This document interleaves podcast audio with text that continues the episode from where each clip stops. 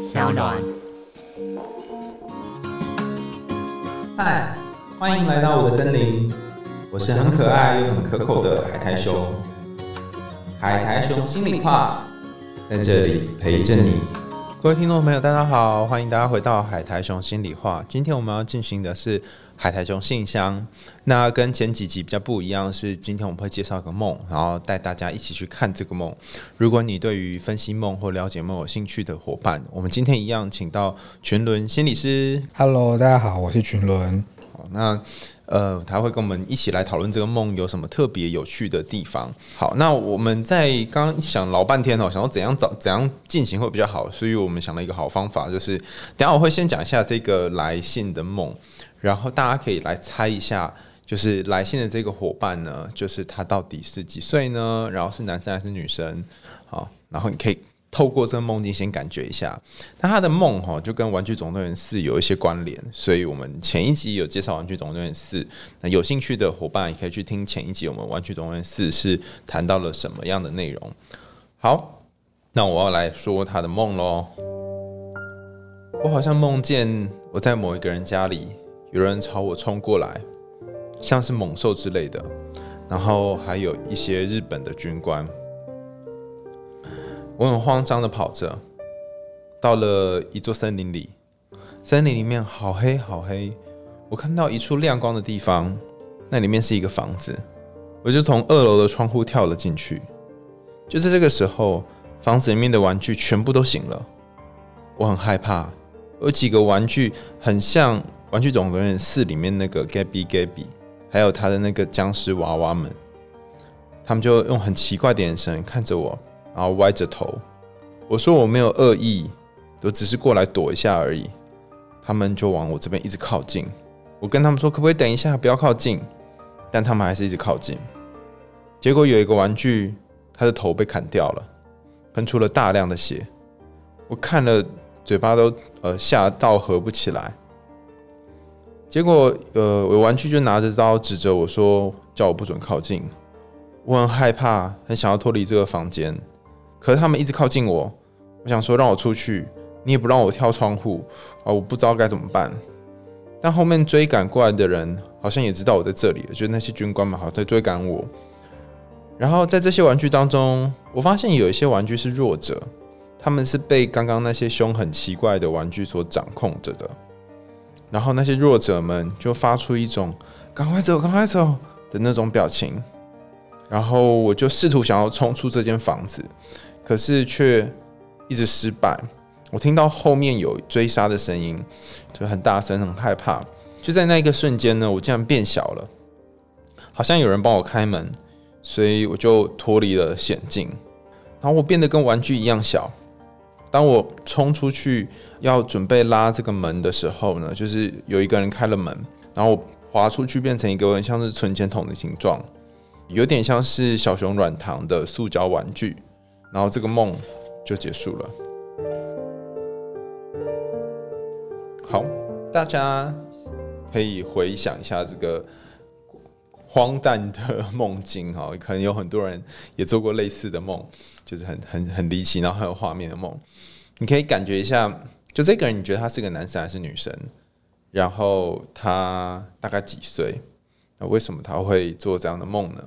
或者是你自己也做过这种被追赶的梦吗？你有一些熟悉的呃画面在这个梦里面出现吗？好，那全伦这个梦里面我们可以看到什么呢？对啊，其实我记得第一次呃看到这个梦的时候，你还没有告诉我那个男女生的时候，我就大概猜了一下，它是一个女生的梦境。嗯，然后从哪里可以看出来是女生的梦境？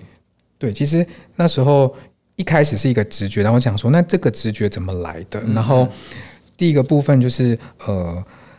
比如说，我那时候就看到一个关键字，就是呃，慌张的跑进到那个黑森林里面，嗯。嗯，然后我那时我就先想到了，呃，之前有看到旭雅老师的一本书，就是《公主走入黑森林》，嗯。嗯，再来就是那个变小了，她要变小逃跑那个东西，我也想到了那个。《爱丽丝梦游仙境》变小的那个过程，所以其实有好多在女性的童话故事里面，她们都有一个进入森林或者是变小的那一个展开历程的过程。嗯嗯嗯。然后再来是，其实你刚刚在讲这个梦的时候，我也再重新的再感觉一下这个梦。的确，我刚刚有一个很深刻的一个感觉，就是说，其实它后面的那一个军官啊、野兽啊，以及那个玩具们都不断的在追赶他，所以它后面的东西其实是有不同程度的。比如说像猛兽或者是日本军官，同时给人一种很有压力跟压迫感。那日本军官其实我也会觉得是一种很阳性男性的能量。嗯，压压迫的能量。嗯，那他在后面的那个房子里面的那个 Gaby Gaby 在追着他的时候，他其实是一个统统治的人或比较掌控的人，是一个女性的能量。嗯嗯嗯嗯，所以他其实后面有同时有一个压迫的男性的能量跟女性的能量追赶着他。其实这是很常在一个女性发展历程。女性的个体化历程会经历的经过，你的意思说，上一个女孩在成长过程当中，她很可能会感受到一些男性的压迫，对，然后也会感受到有一些女性的主宰，对。的力量，这样，对，哦，然后那个这个梦里面的那个 Gaby Gaby 就是像是那个主宰的力量，对，那当我们可以可能有一个像，就比如说这个女性的力量有点，一定是从她生长的过程中，是她跟她妈妈的一个关系。那或者是说，那个阳性的能量，就是有的女生想要长成她自己，可是那个阳性的能量就是压迫着她不能太好。有的女生是不能太强的，嗯嗯，这样也会有一些压力。这也是整个社会的一个阳性能量的压迫。有啊，我之前就才写过一篇文章，说女生中期生需要面对的困境，是因为我们这些生理男可能很晚才发现，就是他们要长得呃不会被男人所嫉妒跟讨厌，就是你不能太强。突然强过男性，可是如果又太弱的话，人家说：“哎，你又不做自己。”所以其实女生的考验是更严苛的。所以你刚刚讲这两个考验，就很像是他后面那个阴阳性能量在追压迫着他，追着他的那个感觉。那呃，这个梦的主角哈，因为投稿来的人比较特别，他讲了梦，然后又讲了他的一些背景。那我们就结合他的背景一起看一下，就是看大家能不能够呃更理解这个投稿来的。网友他是发生了什么事哈？这个我们暂且叫小 Q 好了哈。这个小 Q 他两年多，因为家人都相继离开，然后爷爷阿姨心爱的猫咪都接连死亡，然后整个人陷入忧郁的状态。他说他曾经多次寻死，然后也呃忧郁症治疗了两三年哈。那最长曾经有一年没有工作，有用过药，然后有参加心理咨商等等。啊，逐渐现在迈向康复的阶段，有也比较有稳定的工作。可是因为目前的工作上面遇到一些压力，然后他从自己主管身上可以看到，有点像是他主管，也像是他妈妈的一个影子这样子。然后他也常常觉得自己会被嫌弃，然后觉得自己自我价值低落这样子。那最近案主就在就这个小 Q 哈，他想说他是不是想要他在想考虑要不要换工作。然后他就是一直在犹豫，因为他很担心这现在工作如果就辞职了，然后以后不知道会不会怎么样。他特别有提到有趣的点是，这个梦境就是关于刚刚那个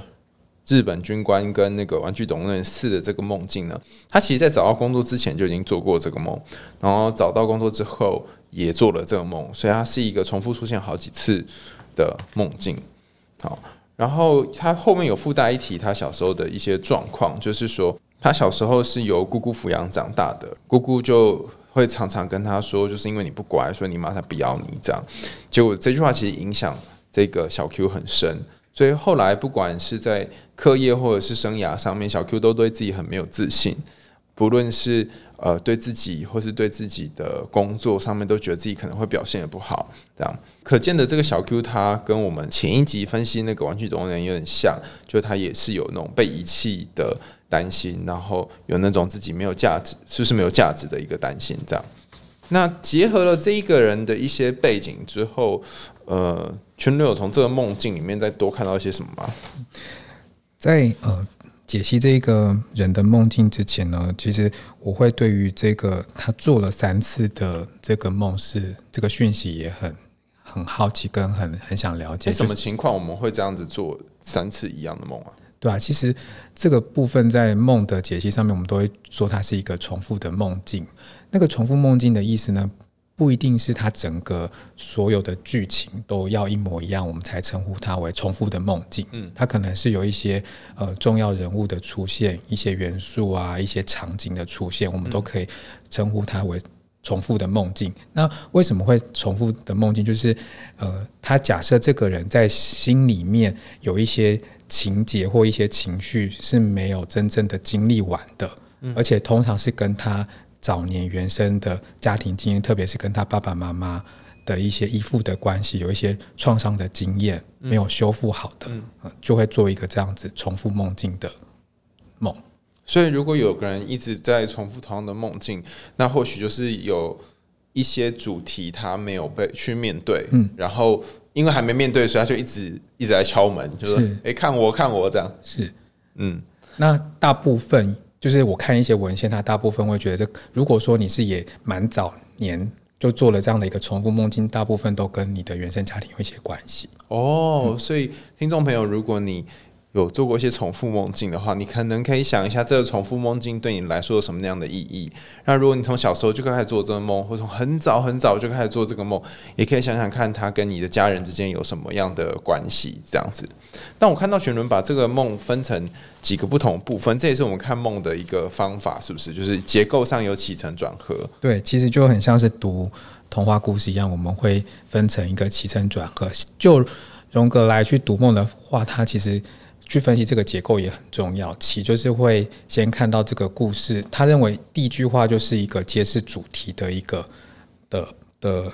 这个梦的主题，嗯，然后接下来这个梦呃会发生什么样的，遇到什么样的人，会有什么样的场景的转换，这可能在第二段的成，嗯，那起可能就会是一个他遇到一个很突然一个大的转折，可能是好的转折，可能是坏的转折，嗯，他会遇他在他解决这个问题的过程中会遇到什么样的困难？嗯，那最后的和就是一个解决这个问题的方法，或者是一个结束会结束在什么样的地方？哦，转是那个会遇到什么问题？对，然后和是解决这样。对，嗯嗯，好，所以他一开始梦到军官，然后后来又被玩具包围，然后呃要逃跑，然后最后呃。某种程度上面逃跑，可它变成玩具。这四个段落，它分别代表什么意思啊？对，在他第一个开始的时候，他从某一个人的家里，然后因为后面有一些猛兽跟日本军官的追赶，所以他逃出来了。那个走出家门，其实就很像是我们上一集讲的，有一种就是你你出了家门，你从你的家里逃出来，变成一个孤儿。或离家的一个象征，小红帽离开他家去找大野狼了。嗯，对，就是一个开始一个冒险的一个象征。嗯嗯，而这个梦境的意义，就是就这个人来说，他其实不是自愿的，他不是自己踏上去的，他是被迫的。就家里面可能有一个压力，有一个阳性能量或者恐怖的压力压迫着他，所以他被迫必须要离开这个家。嗯嗯，这是他现在遇。面对到的一个问题，那他怎么样去解决呢？他他的沉的地方就是他从家里面逃出来之后到森林里，嗯，那其实森林就有很多的象征，就是象征着我们，呃，这么说好，就是森林其实给我们一种感觉，就是很阴郁啊，很恐怖啊，好像看不见底。那个某个部分也象征着我们的潜意识的一个过程，嗯嗯嗯嗯，那个很深沉的部分，所以其实。来读这个梦的话，就会是他现在在遭遇这个后面压迫的能量话，他必须要去进入到他的潜意识里面，看看他的潜意识怎么了，嗯，要如何去面对这一些困难跟挑战。所以这一段有很多的呃血腥的镜头，他的潜意识到底是怎么了？对啊，他当他呃说他进了这个森林里面，看到了一个房子，跳进去之后，哦，就是那个。里面的玩具都行了，然后他自己讲《玩具总动员》，的确会让我感觉到那个第二机会古董店的那个即视感。嗯嗯，他好像进来了这边，嗯，然后有好多的危险嘛。那其实这一个房间里面的一个最让他感到恐怖的人物，就是那个 Gaby Gaby。嗯嗯嗯，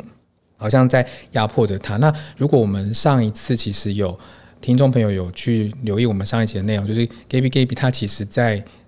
故事里面也象征着一个好渴望爱但是得不到爱，他一直都觉得说他是因为他的说话盒坏掉了，嗯嗯，所以他遭受一个有条件的爱，所以他很努力的想要让他自己变得好，变得完美，去索索取一些爱。然后其实这个东东西，其实我们可以用一个荣格的一个阴影的概念说，其实很多的人的梦境啊，如果出现了跟你的生理性别是一样的人物的话，我们其实都会把它假设或看成是一个阴影的角色。嗯嗯，所以我我觉得，如果对照这一个人他的背景资料，他其实小时候就有一种被嫌弃的感觉，然后呃，他的妈妈其实对他，或者是不不管他的妈妈是不是真的有说这句话，但是就他姑姑给他的一个讯息，都会觉得他是不乖的妈妈才会遗弃他的。所以你说他呃，这个同样性别的角色，就是那个 Gaby Gaby，他其实象征的就是这个小 Q，他内在也是有一个像 Gaby 一样很怕被遗弃，然后很怕自己不够好，嗯的部分。对，那这个东西可能可能是他没有意识到，或者是他有意识到，但是他不想承认的一个部分。可是有趣的是，这个东西还压迫着他。嗯所以我在想说，他是不是其实也不想要自己像 Gaby Gaby 一样去索求爱，努力的去让自己表现完美，努力的去跟别人要爱。嗯。嗯。所以他一方面呃有这个渴望，但一方面又希望自己不要有这个渴望。对，我我觉得这个东西其实也可以在呃，你刚刚讲到那个案例背景，就是说，除了在他的原生家庭之外，他其实在主管身上也感觉到那个原生家庭母亲给他的阴影，嗯。所以他除了家里面之外，他其实在他的工作场合也有一种。感受到这样的可能，那我我猜想这个部分他虽然没有讲得很清楚，但是我觉得也跟这个阴影可能也来自于他还是也很想要得到主管的一个肯定嘛。哦，所以只要有任何人他可以评价或是肯定他，他就会一直想说我要怎么做才能够获得你们的认可，而不会被嫌弃。对我我我这边现在也看到，就是说，对啊，他也在工作里面感觉到他被主管是嫌弃，而且自我价值低落。嗯，所以我也会猜想他可能也在工作的部分，他也很渴望，嗯，呃，获得主管的一个认同。嗯，可是我觉得他对于这个部分一直要努力获得别人认同，他可能也很困扰，或很不想要承认这个这个感觉。哎、我刚刚看你说那个第二个那个层启程的那个层这个部分，如果是象征他潜意识里面的一些状态的话，我觉得这个潜意识还蛮可怕的。他又有刀，又把头砍掉，又喷血，然后还不要他靠近，所以他潜意识是发生了什么事啊？这样子一个很很灾难化，就一个很破坏性的东西，是不是？其实也象征他，如果说他这样的一个阴影或者是无意识的东西，他抗拒了，他其实会用一种很猛烈、很破坏式的方式来反噬他的意识。什么去讲人话？什么叫做反噬他的意思？就是说，好好再讲清楚一点，就是说，呃，如果说他今天没有去觉察到他自己在他的潜意识的过程中是那么样的索取爱的话，嗯，这样子一个很渴望爱的方式，他就会有一种破坏关系的方式。哦，原来是这样啊！我刚刚突然又联想到一件事，因为头通常是象征理智嘛，对然后呃理性的部分，所以一个理智被砍掉，喷出大量的血，表示说，如果你不来看看我这里面有多少的混乱，或不不会了解我潜意识里面有多少渴望的话，那我就会不会不会我不会让你有那个理性的部分显现出来可以好过，嗯，然后你就会面临了更多的混乱。所以这个梦的那个中间这一段，其实要提醒他去看到他到底有什么地方是他一直很想要的，可是却没有去看见的。对。那其实刚刚有讲说，其实梦的第三个部分转的地方，我觉得其实很很重要。那我会把这个梦的转放在那个他很害怕，他想要脱离这个房间的地方。那我觉得这个意思是说，因为我刚刚讲这个房间，如果让我也有一个感觉，那个是第二次机会古董店的话，就是变成他可能也想真的也想要脱离这个被别人去再次去评价的那个感觉。哦，哎，你这么一说，我突然想到了，或许他小时候被他家人遗弃、被嫌弃，然后在工作上面也被嫌弃、被说不好，那工作可能就是他的第二次机会古董店。对但他很想要脱离这个第二次机会古董店，他不想要在这样的环境里面继续再被评价。对，哦，原来是这样啊！可是他逃不出去啊。这时候他其实，在脱离的过程中，他其实也遇到了好多的困难，在那个追赶过来的人，不管是我们刚刚讲的很压迫的阳性的能量，或者是 g a b y g a b y 这些玩具，然后我觉得有一个很关键是说，有一些玩具是弱者。嗯，然后是被掌控，反而是这个弱者也同时给他一个讯息，就是赶快走，赶快走。嗯嗯，我我觉得这个东西也很像是他在那个意识层次，好像比较他自己觉得他自己价值比较弱的那个感觉。虽然他是一个逃走，但是我觉得，虽然那个弱者其实也代表一个很声音很微小的、很没有重量的感觉。我觉得这个一个感觉是会让我觉得说。大家会觉得逃走好像就是放弃了主管继续给他价值或肯定，好像是一种弱势的表现。嗯嗯，可是我觉得或许对他来说是一个解决方法，就是他可以不要再去追寻别人的一个肯定。虽然他在这个梦梦境中无疑是用一个很弱者、很微小的声音去跟他讲，但是或许他是一个给他一个提醒。那要逃走这件事，逃出这个被别人肯定的机会。所以意思是说，你呃，可能小 Q 要想一下，你现在在面临职业的抉择，要不要留下来的过程当中呢？就是你是不是在这个工作里面一直试图要去寻求主管的肯定，但是却失败了？那倘若如果是这样，会不会离开这个工作环境对你来说，你才会脱离这个一直要别人肯定的回圈呢？对，所以当他脱离有一个脱离房间的一个想法的时候，他开始变小了嘛？嗯，那这个变小也让我想，刚刚有讲到想到那个《爱丽丝梦游仙境》。嗯，那那个在那个故事里面，其实变小的时候，他又展开了一个旅程。嗯嗯，所以我我猜想他自己心里面呢，有了一个要逃出这个房间，逃脱出主管给他肯定这个想法的时候，他变小，代表他有想要开始有一些些的转变，这是一个可能出。所以变小是指呃，可能他倘若。不论有没有要离开，都得面临一些转变。对，一些转变象征哦，可能他要到一个新的世界。我在猜想，他其实在这个变小，